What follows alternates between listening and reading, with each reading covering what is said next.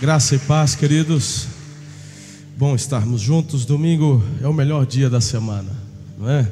Eu me lembro quando eu era adolescente e eu não gostava do domingo, porque antecedia a segunda. E segunda, meu irmão, logo cedo ir para a escola, não é? Enfim, então eu não gostava do domingo, até que eu de verdade tive um encontro com o Senhor. E aí você começa a ter experiências com Ele todos os dias, mas domingo é especial. É especial porque o Senhor reservou, na verdade, esse dia para que o povo, em unidade, comunhão, adorasse. E a Bíblia diz que ali o Senhor, Ele dispensa algo diferenciado. Quando o povo de Deus está em unidade, em adoração, então domingo passou a ser o meu dia predileto. O meu dia predileto. Para mim é um dia muito puxado, principalmente atualmente, não é? Só aqui são quatro cultos, já é a terceira vez que eu vou pregar agora. É, a gente acorda cedo, né, o dia todo. É, mas, meu irmão, pense um domingo, a gente sai daqui depois das 11 horas da noite, 11 e meia, cansado, exaurido fisicamente, mas espiritualmente a gente está explodindo por dentro. Tipo, que bênção, valeu a pena. Daqui de cima você pode até achar que não, mas eu consigo ver muitos de vocês e olhar nos olhos de muitos de vocês, e conforme a palavra vai alcançando, tocando, e a percepção espiritual que Deus me deu do que Ele está fazendo, meu irmão, uau! É demais. É, é tipo Jacó, quando ele vai atravessar o val de Jaboque. E aí, meu irmão, ele toma um couro do anjo do Senhor, lembra dessa daí? Até que ele, né? Aí, quando o dia está amanhecendo, ele atravessa e ele está indo encontrar o acampamento com os filhos. De longe, os filhos veem aquela visão, o pai todo machucado, mancando, cheio de terra, roupa rasgada. Falou: O que, que foi que aconteceu, pai? Fui abençoado. A partir de hoje eu não sou Jacó, sou príncipe de Deus. Ah, quando termina o domingo, irmão, é assim. Às vezes você, né? Às vezes você chegou aqui, chegou até sorridente, mas você vai sair daqui triturado, porque o Espírito de Deus vai mover, tirar, apontar. Às vezes tem uma, umas feridas meio inflamadas, ele abre, limpa, dói, você chora, você abre o bocão. Mas quando você sai daqui com aquela maquiagem borrada, parecendo uma ursa panda, o que, que foi? O que aconteceu? Falou, fui abençoada. Não é demais? Uau! Eu amo domingo. Eita glória! Eu estava ansioso para chegar esse livro aqui. Então chegou. Graças a Deus. Oh, tá vendo? Quem chega primeiro governa. Ah, o, o, o Josi, não esquece que a equipe e a leitura é obrigatória. Então você separa da equipe. Mas, é, meu irmão, esse livro, eu estou para te falar, que é o livro do ano é o livro do ano. Do J.B. Carvalho, Metanoia. Então, não vou nem falar porque só estou dando uma dica. Não falei nos outros cultos porque tem pouco, porque a Josi às vezes tem falta fé para a Josi, né? E, e, comprou pouco. Mas meu irmão, eu só vou dar uma dica para você. Se você for esperto, você não vai embora sem esse livro aqui. Fica a dica para você, tá?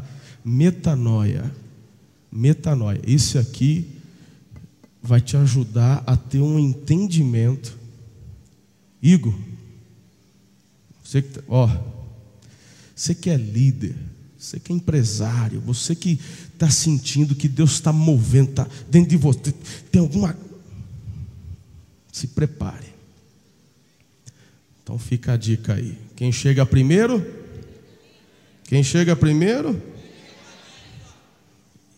Bebe água limpa e governa. Quem chega primeiro, bebe água limpa, governa. Vamos para a palavra de Deus? Aleluia. Ore comigo. Em nome de Jesus, eu creio que os céus já estão abertos sobre as nossas cabeças. E o Senhor vai continuar falando hoje em nome de Jesus. Ore por mim, ore por você. Que o Senhor interaja e fale conosco em nome de Jesus, Pai. Obrigado por essa oportunidade, obrigado pelo domingo, obrigado porque o Senhor fez, criou esse dia, as tuas misericórdias já se renovaram sobre nós. Aquieta o nosso espírito para ouvirmos o que o Senhor tem a dizer. Espírito Santo, que nenhuma palavra saia da minha boca sem tua orientação, sem o teu consentimento. Os meus irmãos aqui, eles estão sedentos, ávidos para receber o que vem do Senhor. Eles não querem ouvir palavras de homens, palavras vazias, eles precisam daquilo que vem do trono do Pai. Então esconda-me atrás da cruz de Cristo, que ele cresça, que eu diminua. Obrigado, Senhor, pelo privilégio que o Senhor me dá de compartilhar a tua palavra. Seja hoje o dia onde muitos aqui terão experiências sobrenaturais contigo. Eu oro com fé no nome poderoso de Jesus. Amém. Eu quero conversar com vocês sobre relacionamento. Eu quero conversar com vocês sobre algo que está no coração de Deus. O Senhor, ele anseia falar. Deus fala. Deus fala. Essa é uma pergunta que muitas pessoas me fazem. As pessoas perguntam, pastor, como assim o Senhor fala que ouve Deus? Eu vejo muitas pessoas hoje, inclusive, tirando sarro disso. Eu vejo desenhos, eu vejo filmes, onde às vezes a pessoa é entrevistada e aí vai perguntar: ah, de que religião? Ah, você conversa com Deus, aí não, eu ouço, mas Deus fala como? Não, Ele fala comigo. Aí aquele, as, os entrevistadores vão se olhando um na cara do outro, sabe? Tipo, cara, é, ele ouve Deus. Não contraria, coisa doido não pode contrariar, cuidado. As pessoas têm dificuldade de entender, de acreditar. Deus fala, Marcelo. Deus fala audivelmente, Deus fala só através da Bíblia. Como que se dá isso? Hoje, na verdade, eu não quero é, fazer uma tese teológica. Eu, um dos dons que eu não fluo muito é no de mestre. Eu sou mais apóstolo, profeta. Eu quero, na verdade, meu irmão, inspirar teu coração para que você mergulhe num relacionamento tão profundo com Deus e tenha experiências extraordinárias em ouvir e corresponder à voz de Deus. Diga amém, pessoal do fundo aí. Aleluia. Abra sua Bíblia comigo no texto de Salmos, Salmo 95, versículos 7 e 8. A palavra de Deus diz assim: porque Ele é o nosso Deus, e nós, povo do seu pasto e ovelhas da sua mão. Se hoje ouvirdes a sua voz, não endureçais o coração como em Meribá, e como no dia da tentação no deserto. Repita comigo, bonito, diga assim: se hoje ouvirdes a voz do Senhor, não endureça o vosso coração. Como ouvir a voz de Deus em meio a tantas vozes que nos rodeiam o tempo todo? Há um anelo, um desejo, um anseio do coração do homem, de cada cristão e de tantas outras pessoas em ouvir a voz de Deus. Muitos falam assim, pastor, por que, que Deus não fala comigo? Eu preciso ouvir a voz dEle, eu preciso da orientação dEle, porque eu quero saber dEle o que eu preciso, o que eu devo fazer. Por que, que Deus não fala comigo, pastor? Queridos, esse anseio está levando as pessoas até de uma forma desesperada a ficar pulando e correndo de igreja em igreja. Levam as pessoas a ficarem andando de profeta em profeta. Ah, porque tem um profeta lá que agora ele dá o número do RG. Aí ele sai da igreja dele, vai lá para ouvir o profeta que dá o número do RG. Meu irmão, se você não tem problema de memória, se você ainda sabe decorar teu RG, se você não perdeu o RG, para que, que você vai lá ouvir um profeta adivinhar o número do teu RG? Hã? Meu irmão, tem algumas coisas que eu vejo que, que é, um, é um desejo que o povo às vezes tem de ir atrás de cartomante evangélico. Se é que existe isso. A nossa cultura é uma cultura católica no Brasil.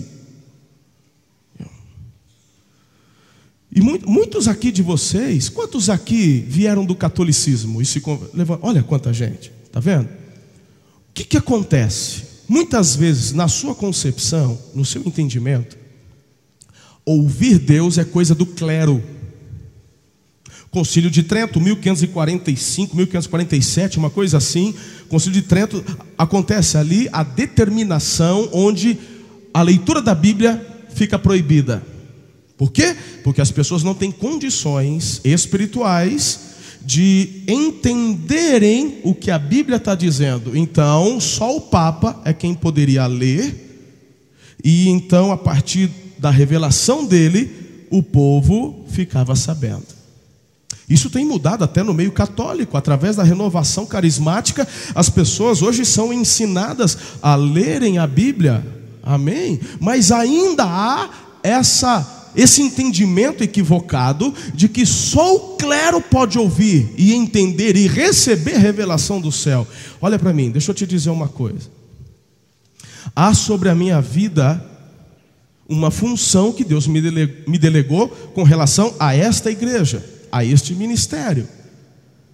O que o Senhor quer que este ministério faça, os próximos passos que este ministério precisa dar, se Ele me colocou como pastor, líder, ele vai falar comigo e me orientar. No que diz respeito a ministério. Mas esse mesmo Deus é um Deus que também fala com você. E quer falar com você. E quer se relacionar com você. Não é algo exclusivo do pastor, dos ministros ou de qualquer clero eclesiástico. Isso precisa cair por terra, essa mentira, este sofisma, porque uma das estratégias que Satanás tem é tentar interromper esse diálogo seu com o Senhor, onde ele quebra, interrompe um fluxo de relacionamento, intimidade tão vital para nós, porque para isso fomos criados. Você e eu fomos criados para termos relacionamento com Deus. É sobre isso que eu quero conversar com você hoje. Como ouvir a voz de Deus? Queridos, eu na verdade tenho duas orientações para vocês nessa noite, só. É que vocês já nem caem mais nessa, né? A gente fala isso para o pessoal achar que vai ser rapidão, né? Aí ele se concentra mais mas já não funciona. Eu falo isso e prego uma hora, né? Mas eu só tenho dois conselhos e nós vamos conversar em torno desses dois apenas hoje à noite. O primeiro conselho, a primeira afirmação de forma a conduzir você a, a ouvir a voz de Deus é entender. Entender, primeiramente, que Deus nos chama para conversar. Espera aí, você não entendeu. Eu não estou afirmando que esse Deus, te, ele, ele fala, não é isso. Que ele fala, está provado, está aqui o livro. Isso aqui é um milagre. 66 livros escritos num período de no mínimo 1600 anos, mais de 40 autores que o Espírito de Deus usou eh, diferentes. Meu irmão, épocas, gerações diferentes e um livro que se completa. Um livro que foi alvo para ser exterminado, mas até hoje é um best-seller, é o livro mais vendido, mais produzido, mais é, é, no mundo. Isso aqui é um, é um milagre, é a palavra de Deus. Então, está provado, Deus fala.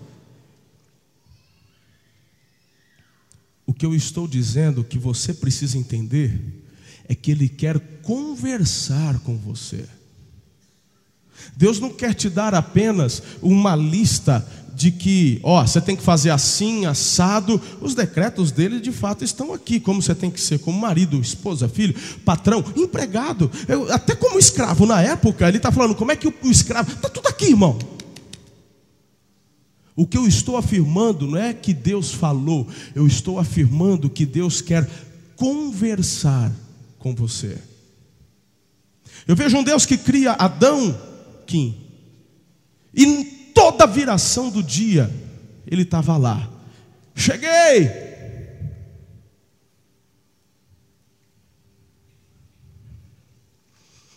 Abra sua Bíblia, por favor, porque, como embasamento dessa, dessa minha afirmação, eu quero usar a experiência de um menino, Samuel. 1 Samuel capítulo 3, a partir do versículo 1, quero que você acompanhe essa leitura. E talvez alguns aqui falem, mas o menino Samuel, não é o profeta Samuel, pastor? Deixa eu dar para você um pano de fundo. Tem muitas pessoas que estão agora começando a, a conhecer a palavra de Deus, e, enfim, não tem tanta intimidade com as histórias bíblicas. Então, antes de lermos, deixe-me compartilhar um pouquinho da história. A mãe do Samuel se chamava Ana, ela era estéril, casada com Eucana. O Eucana, ele amava muito a Ana, mas, segundo a lei da época, ele podia casar-se com mais outra mulher para que ele tivesse descendência, então ele casou-se com Penina. E a Penina lhe deu filhos e filhas.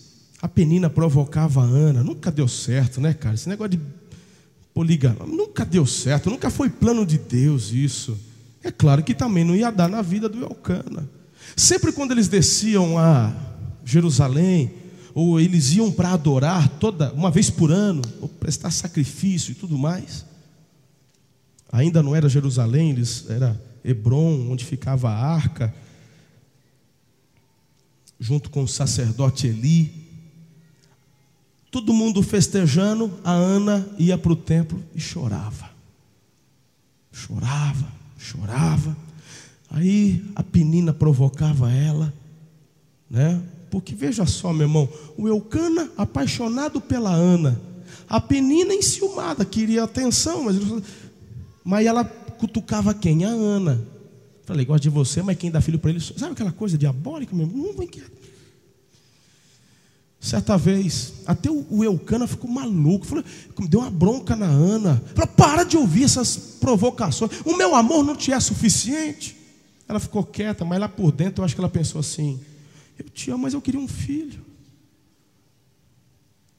Em uma dessas visitas descidas para adoração, ela está de tarde lá se derramando, chorando. O sacerdote Eli olha, o Eli já não estava bem, ele já estava velho, desobedecia o Senhor, e aí o Eli, sem discernimento, olha para ela, oh, desgraça, de, de, tarde a mulher já está bêbada.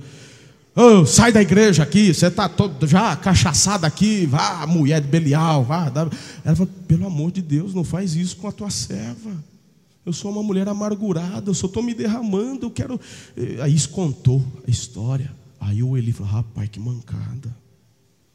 Aí o Eli falou, filha, Deus te abençoe e te conceda o desejo do teu coração ah, antes de sair, ela faz uma promessa para Deus. Ela disse assim: Deus, se o Senhor me responder, o filho que o Senhor me der é teu. Abrir um parênteses aqui. Tem gente que não prospera, não sabe por quê, né?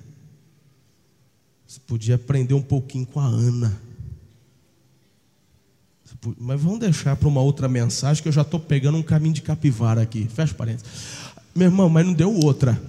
Ela sai de lá com uma fé daquela, falou: Eucana, vamos conversar? Falou: Vamos, de conversar. É coisa boa demais, conversaram. E aí nasce o Samuel. Assim que o Samuel nasce, ela fica com Samuel até ele desmamar. Quando ele desmama, ela chega lá no altar, do, no, no, no, no, no Eli, e fala: Está aqui meu filho, é do Senhor Deus, consagrado a Deus, e é você quem vai cuidar dele, sacerdote. Meu irmão, o menino Samuel começa agora a ser cuidado pelo Eli. E a Ana, pastor, a Ana a gente conversa sobre ela um outro dia, mas ó,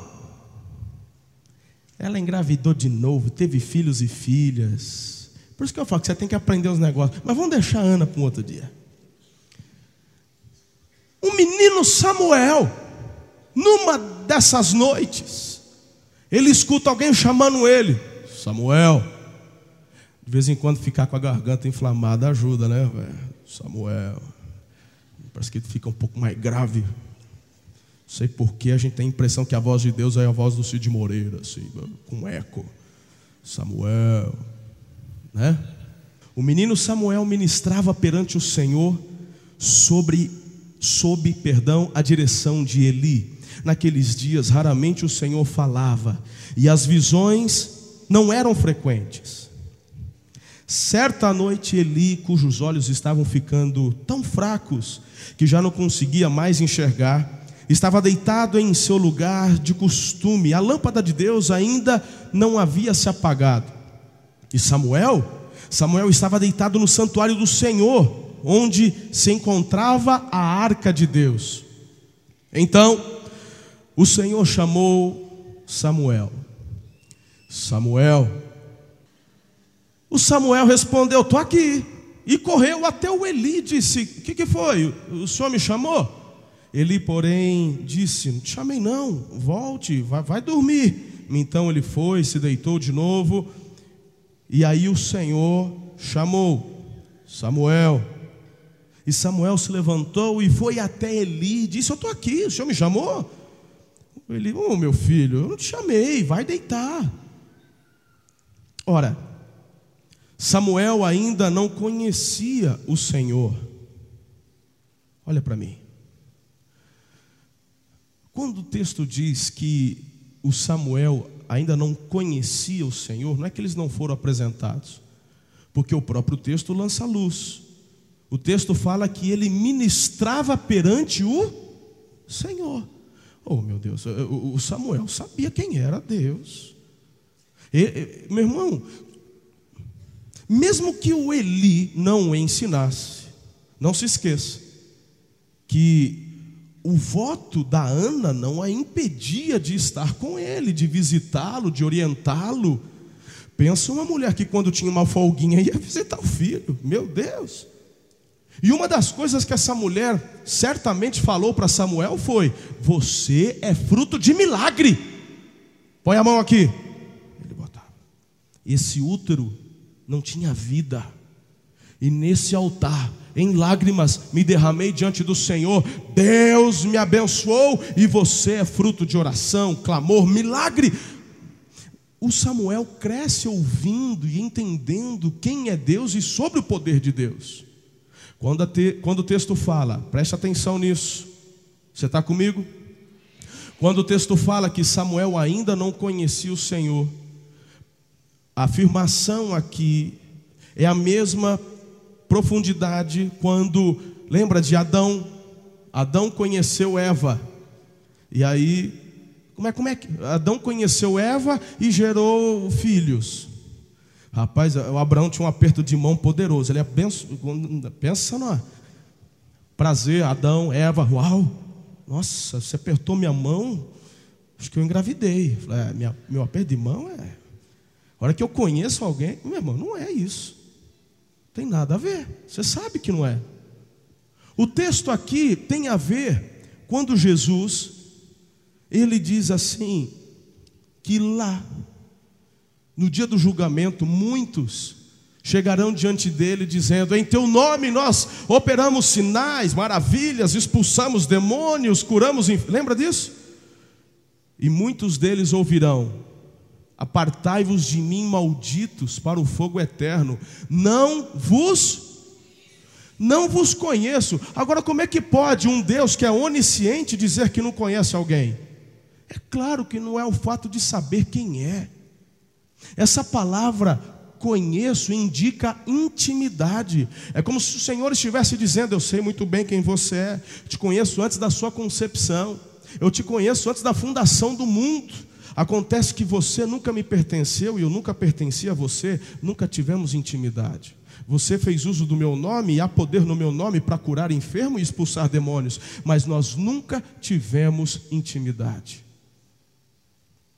Você era um simpatizante, você até ia de domingo lá, mas você nunca decidiu entregar-se a mim. Você nunca abriu seu coração para que eu fosse teu Senhor e Salvador. Uau! É forte. O texto fala: Samuel ainda não conhecia o Senhor. E então ele ouve essa voz. A palavra do Senhor ainda não havia sido revelada a Samuel. O Senhor chamou Samuel pela terceira vez. Ele se levantou, foi até Eli e disse: Eu estou aqui. O Senhor me chamou. Então, ele percebeu que o Senhor estava chamando o menino e lhe disse: Filho, presta atenção. Vá, deite. Se ele chamar novamente, diga: Fala, fala, Senhor, pois o teu servo está ouvindo. Então Samuel foi se deitar. O Senhor voltou a chamá-lo como nas outras vezes: Samuel, Samuel. Então Samuel disse: Fala, pois o teu servo está ouvindo. Olha para mim. A questão não é o que Deus falou para Samuel, isso aqui a gente deixa para um outro dia. A questão é o fato de Deus chamar Samuel para conversar. É interessante o texto dizer que naquela época Deus não falava com frequência. Por que, que Deus não falava com frequência? Bom, a base a gente encontra em Isaías 59, 1 e 2. Eis que a mão do Senhor não está encolhida para que não possa salvar, nem o, o seu ouvido agravado, tampado, para que não possa ouvir, mas as vossas iniquidades, pecados, fazem divisão entre vós e o vosso Deus, e os vossos pecados encobrem o seu rosto de vós, para que não vos ouça. Uh, Gênesis 3, 8 a 10. E ouviram a voz do Senhor Deus que passeava no jardim pela viração do dia, e escondeu-se Adão e sua mulher da presença de Deus entre as árvores do jardim, e chamou o Senhor Deus a Adão, disse: Disse-lhe: Onde estás? E ele disse: Ouvi a sua voz só no jardim, mas eu temi porque estava nu e me escondi.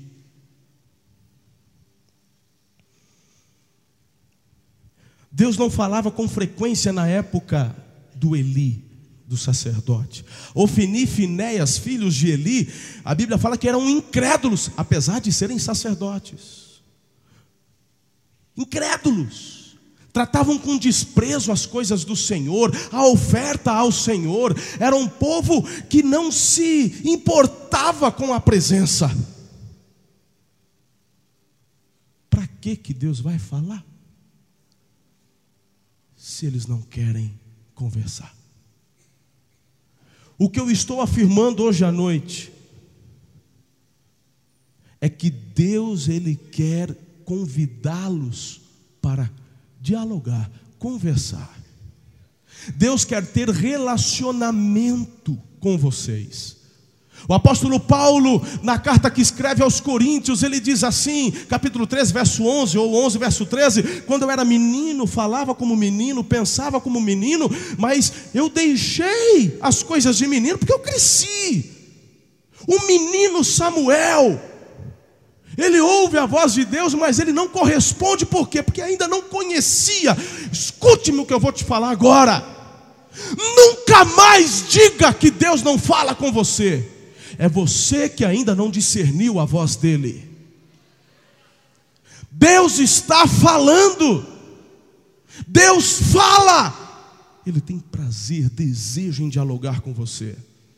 A questão que já por uma, duas, três vezes ele está dizendo: Marcelo, Marcelo, e você está achando que é coisa da sua cabeça. Você está achando, meu irmão, que, que, que o que está faltando é você ter a convicção de que o Deus único e verdadeiro, Ele fala. Não é fruto de imaginação, não é loucura. As pessoas têm até dificuldade de dizer que ouviram a voz de Deus, porque vão dizer por aí que você está surtando. Então é melhor eu ficar na minha, melhor eu ficar quieto. Querem me chamar de maluco? Fiquem à vontade, Deus fala comigo. Deus fala comigo e Ele não fala só comigo, Ele fala com você. Esse mesmo Deus que conversa com Samuel, passa um tempo, já não é um menino Samuel, já é o profeta Samuel. Esse Samuel se tornou juiz. Ele se tornou juiz, ele se tornou o homem mais respeitado em Israel. Ele foi o último juiz ali, praticamente, que antecedeu o rei, Saul. Ele ungiu Saul. Depois de um tempo, Deus resiste a Saul, porque Saul pisa na bola, se afasta.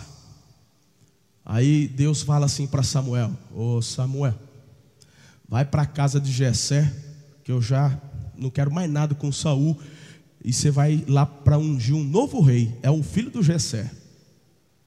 Ué, ele já conhece a voz, tem intimidade. Diga, ele já conhecia já tinha relacionamento. Ele não fica fazendo pergunta, mas quando? O que, que eu faço? É, eu vou de avião, vou de. Meu irmão, ele simplesmente, quando ouviu, foi. Chegou lá, falou para o Jessé: Vim aqui que Deus vai ungir um dos seus filhos como rei. Hora que, o mais velho, né? Chega o mais velho e tal. Hora que o Samuca já vai mandar um azeite, uma bisuntada na, na testa do homem, Deus só fala assim: não é ele não. Aí já.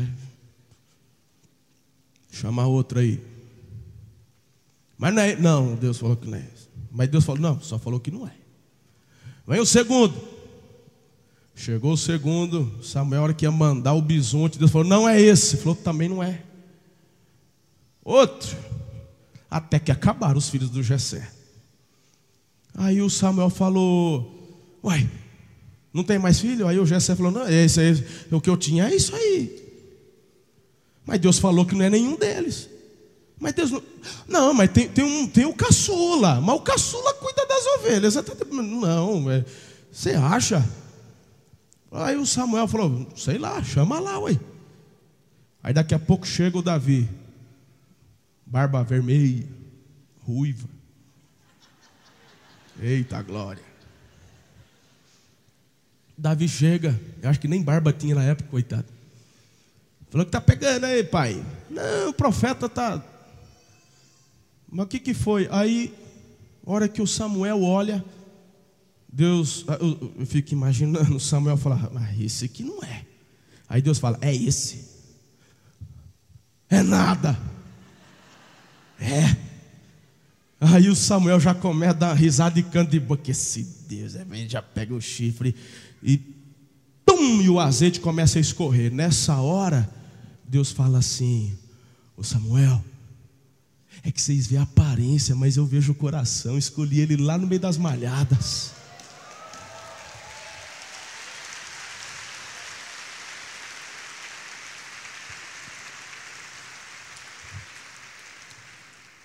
Sabe o que é interessante? Por que, que Deus, lá quando o profeta ainda estava na casa dele, não disse, vai ungir Davi?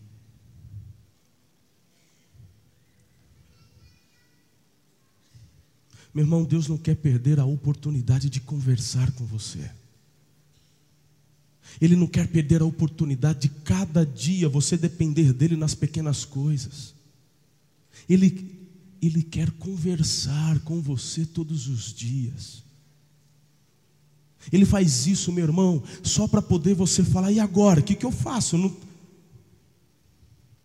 Pergunta se tem mais filho. Aprendeu mais uma? O Senhor é demais, Deus. Essa foi de graça, hein, Samuca? Vai lá, filhão. Qual foi a última vez que você ouviu, interagiu, conversou? Então, entenda algo.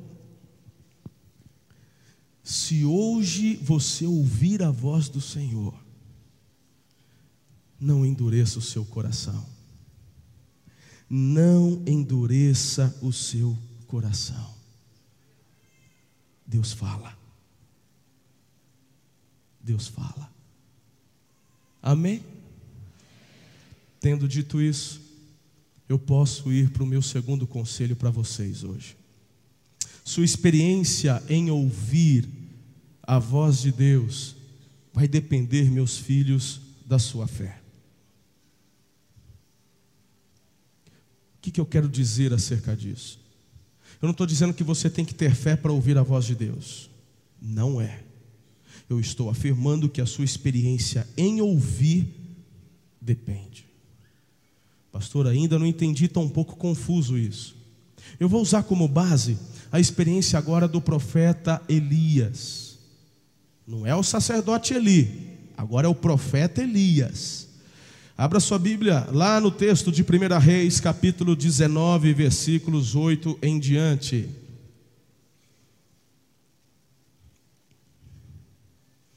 Pastor, meu coração não está endurecido. Pastor, eu tenho fome, eu tenho sede de ouvir. Eu quero ouvir Deus falar. O que, que eu devo fazer? Sem fé é impossível agradar a Deus.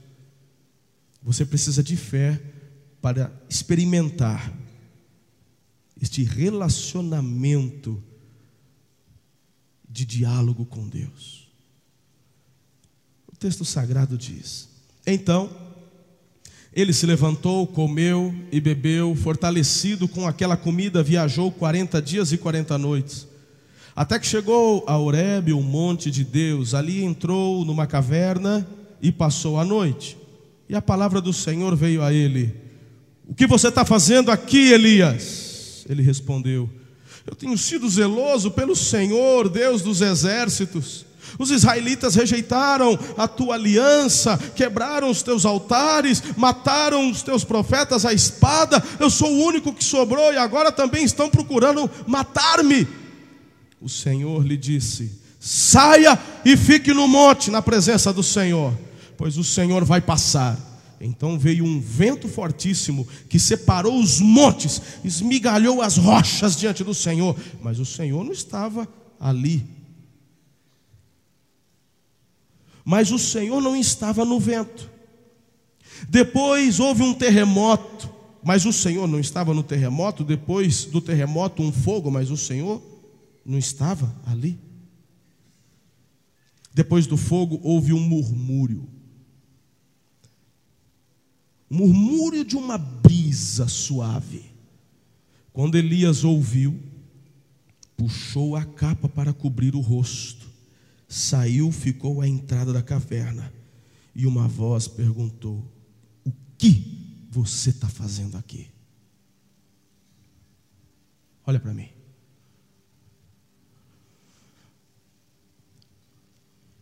Por que, que você tem que ter fé se quer ter uma experiência nesse diálogo com Deus? Se você está convencido de que Deus fala, que foi a primeira parte da minha meditação com vocês, se você está convencido de que Deus fala, e de que Deus fala com você, e que se você não está ouvindo, não é culpa dele, é culpa tua que não discerne a voz dele. Você tem que ter fé para obedecer o que ele está falando. Não é fé para ouvir. Porque para ouvir você só precisa parar e ter discernimento, porque ele está falando. A fé é para obedecer. A experiência, o que está acontecendo, você não conhece? Rapidinho eu vou dar o contexto para você. O Eli, o Elias, o Elias está num momento e, e ele é levantado onde a nação toda não quer saber de Deus, quer saber de Baal. A Jezabel, esposa do Acabe, ela introduz a adoração a Baal em toda a nação. Os profetas estão sendo mortos. Você conhece bem. O Elias é levantado por Deus para promover um avivamento, um ajuste. E eles então são reunidos no Monte Carmelo. Ali, meus irmãos, você sabe muito bem a batalha que aconteceu. Elias vence a batalha, os profetas são mortos. No dia seguinte, ele ouve um recado da Jezabel: Eu vou te matar. O Elias corre, foge e está dentro da caverna. Fazendo o quê? Pedindo a morte para Deus. Cansou. Deus aparece, a voz diz: saia e espere na minha, a minha presença. Meu irmão, tem muita gente que vai para a caverna para ouvir a voz de Deus. Deus não vai falar com você na caverna. Ele vai falar: saia. Porque na caverna você só quer ouvir você. É impressionante, irmão, como que na caverna a sua visão é deturpada, a sua visão ela está totalmente fora. O que, que você está fa... que, que tá fazendo aí? ah, o povo quebrou aliança com o Senhor, tá tudo, acabou tudo, estão matando tudo, ah, eu quero morrer. Falou, peraí, cara. É, você falou que a, qual foi a última coisa que a, que a nação gritou no Monte Carmelo? É, eles gritaram que só o Senhor é Deus. Hum. Os profetas, os falsos profetas, onde eles estão? Acho que, ele, acho que eles se enterraram. Quantos sobraram? Nenhum. Hum. Quem, quem que você falou que quer te matar? A Jezabel. Hum. Sai! Eu vou falar com você, mas não é aí dentro, não. Meu irmão, eu e você entramos na caverna do nosso sofrimento, da nossa doença, da nossa. Aí, aí a gente fala assim: é, agora, é do meu jeito. Você tem uma visão totalmente disturpada da realidade. Deus não vai, Deus não vai corroborar com a tua visão distorcida da realidade. Deus não vai pegar você e vai entrar na tua caverna e ficar passando a mão na tua cabeça. Ele falou: Ô oh, tadinho, oh, oh, que dó, oh, oh, Miguel, vai lá, cuida dele, coitado. Olha como está todo, ui, como ele está sofrendo. Vai lá, Miguel, manda uns anjos lá, faz alguma coisa com Elias. Olha como ele está deprê hoje. Você está achando que Deus, meu irmão, Ele está ali, todo coitadinho. Por... Ah, para, irmão. Você tem que ter fé para quando ouvir a voz de Deus, obedecer o que Ele está dizendo. E a primeira palavra que Ele vai dar para você é: saia e espere a minha presença. Eu vou falar com você, é quando a minha presença se manifestar.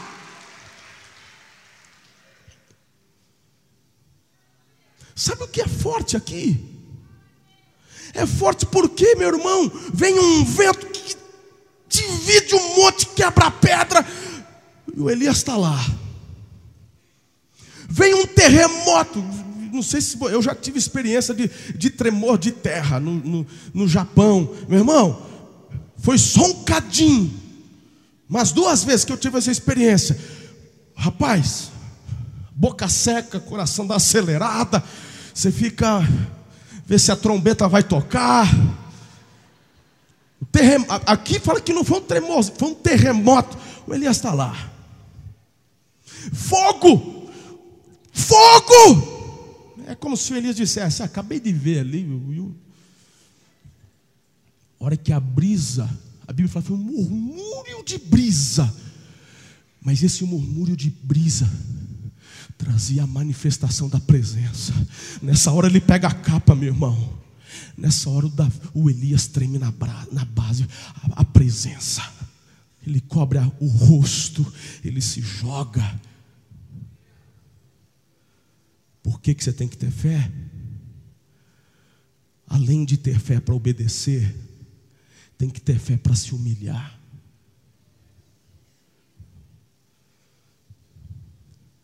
Aqui, meu irmão, é a hora que divide, divide os homens das crianças. É nessa hora que é dividida entre os meninos, o menino Samuel, para o grande profeta Elias. Se você não tem fé, você ouve, mas não se humilha. Quantas vezes, meus irmãos, nessa igreja, a presença se manifestou de tal forma que parecia ser tangível. Porque Deus está. Se tem uma convicção é que Deus está aqui agora porque Ele disse que estaria. Agora preste-me atenção. A manifestação da presença se apresenta de várias formas.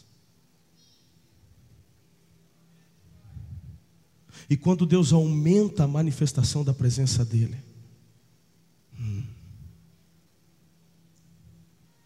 ai de mim, Isaías só viu, sou um homem de lábios impuros, habito no meio de um povo de lábios impuros, eu vou morrer os meus olhos estão vendo o Senhor. Querido, deixa eu te falar uma coisa sobre se humilhar na presença de Deus. Deus criou anjos, seres angelicais, que ficam lá na presença dEle.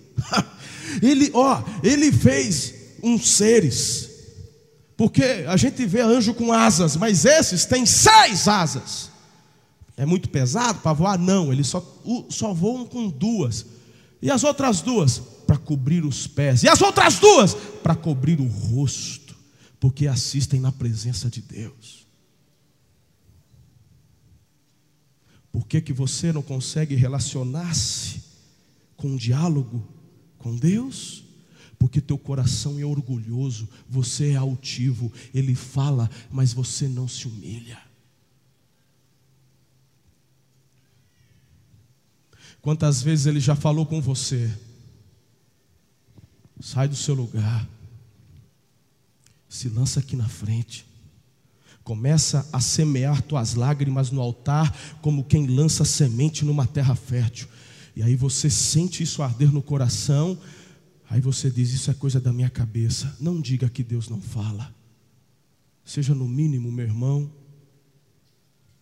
no mínimo, prudente. E assuma que na verdade é você quem não tem interagido com a voz dele. Porque para interagir com a voz de Deus, você tem que ter fé para obedecer, fé para se humilhar.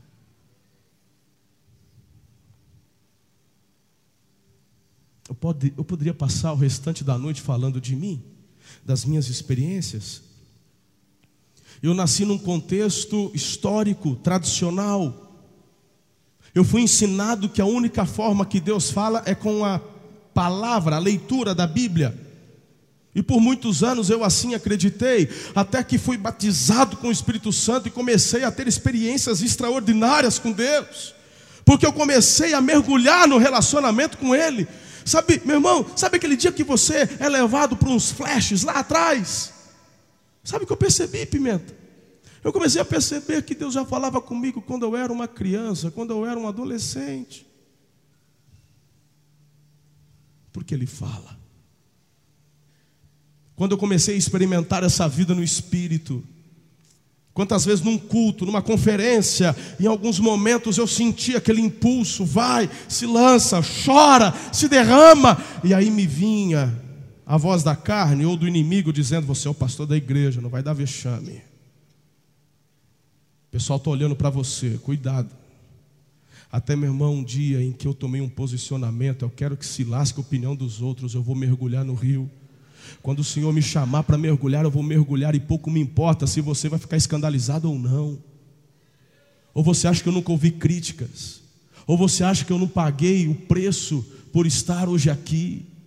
Ou você acha que até hoje eu não ouço de pessoas que me chamam de imaturo, disso, daquilo, de alucinante? Eu não estou nem aí, meu irmão. Eu só estou aqui para poder dizer para você: experimente, porque não é só para mim, é para todo mundo. E depois que você experimentar, aí você vai poder criticar e falar o que quiser, mas já vou te avisar: quem bebe dessa água não passa mais sede, não.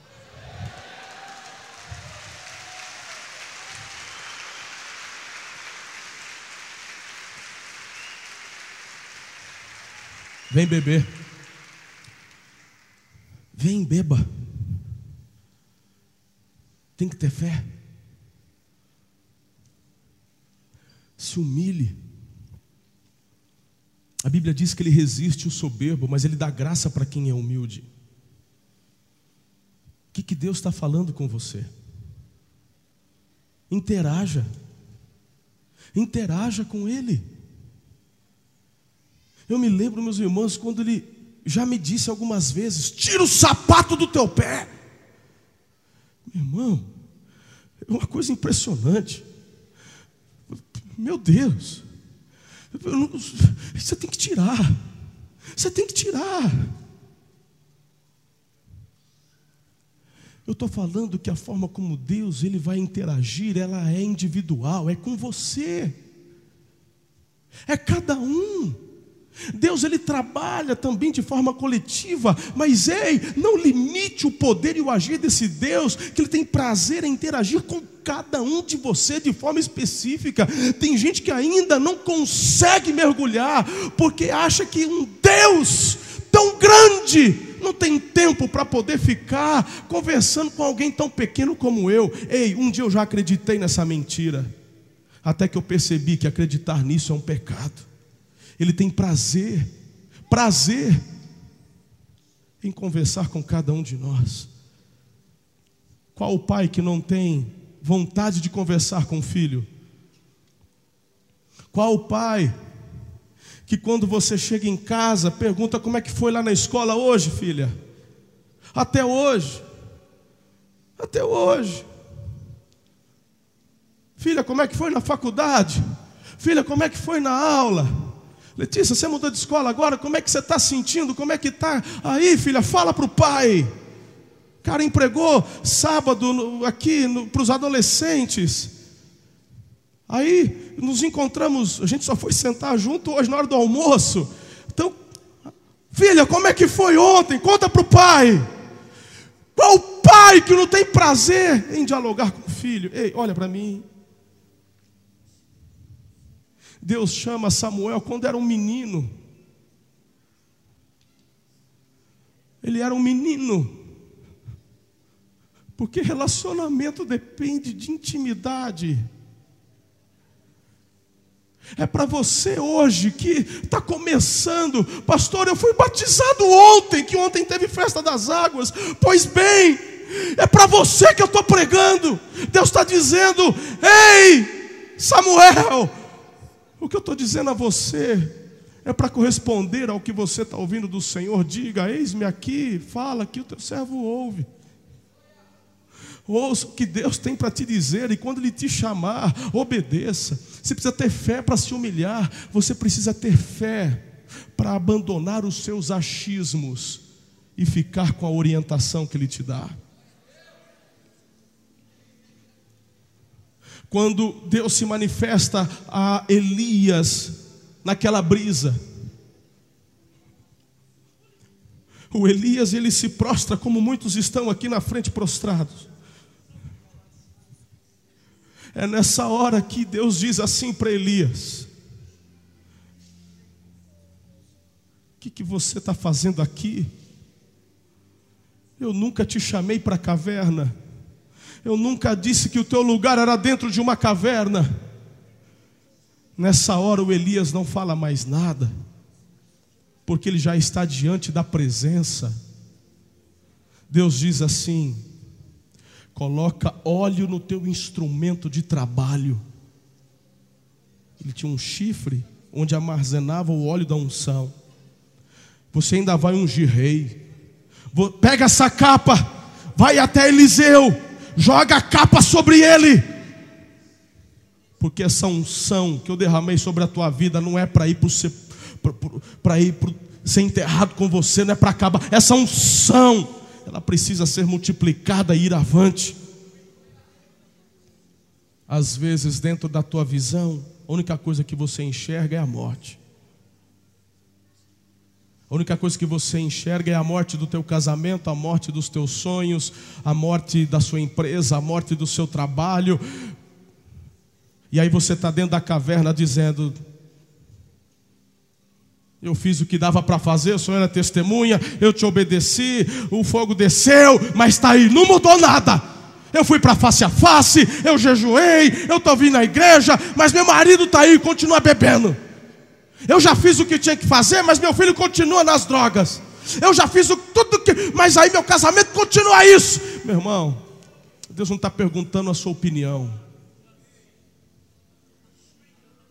Deus está te chamando para você obedecer a orientação que Ele tem para você, porque dentro da sua opinião sempre vai haver limitação. A única saída que o Elias enxergava era caverna e morte. Deus estava dizendo assim: Eu vejo para a tua vida ministério, avanço, ah, tem mais. Você é uma pessoa que eu escolhi para não experimentar a morte. Elias ele é arrebatado aos céus tempos depois num redemoinho porque diz a palavra que Deus o tomou para si. Tenha fé. Ouça a voz de Deus, porque o que Ele tem para te dizer é muito maior. Os pensamentos dele não são como os nossos pensamentos.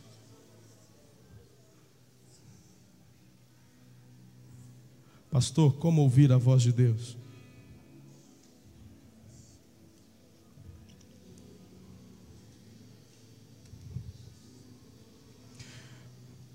Creia no teu coração que Ele te chama para conversar.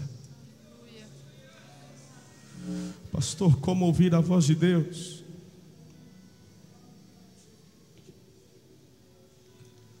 Tenha fé para obedecer, tenha fé para se humilhar. Quantas vezes nos cultos Ele já chamou você que está hoje aqui, dizendo: Vem e se entregue totalmente a mim. Faça do meu filho seu único e suficiente Salvador. Mas você tem dito para ele: Mas eu tenho toda uma tradição, Deus. Eu tenho uma herança religiosa, o que os meus parentes vão dizer. Se eu mergulhar, eu vou ter que me batizar. E eu já fui batizado numa outra religião. Você já ouviu a voz de Deus, só te falta fé para obedecer, se humilhar, deixar o que você acha e abraçar o que Ele te orienta a fazer. Hoje é um dia especial, porque, querido, a minha maior expectativa, meu maior desejo é que vocês saiam daqui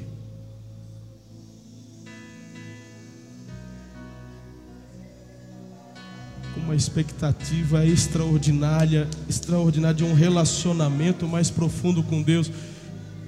Eu não sei nem como expressar o que eu, o que eu espero.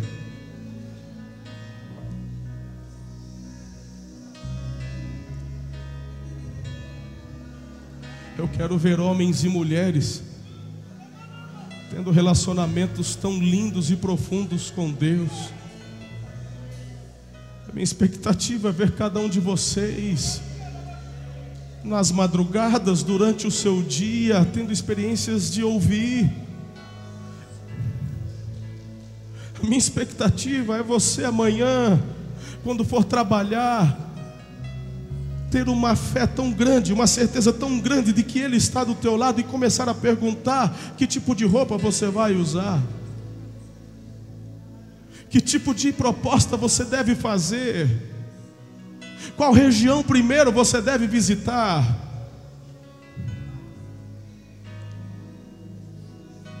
A minha expectativa é que a partir de hoje você vai começar a perceber como esse Deus se manifesta e fala de uma forma muito mais surpreendente do que você poderia imaginar.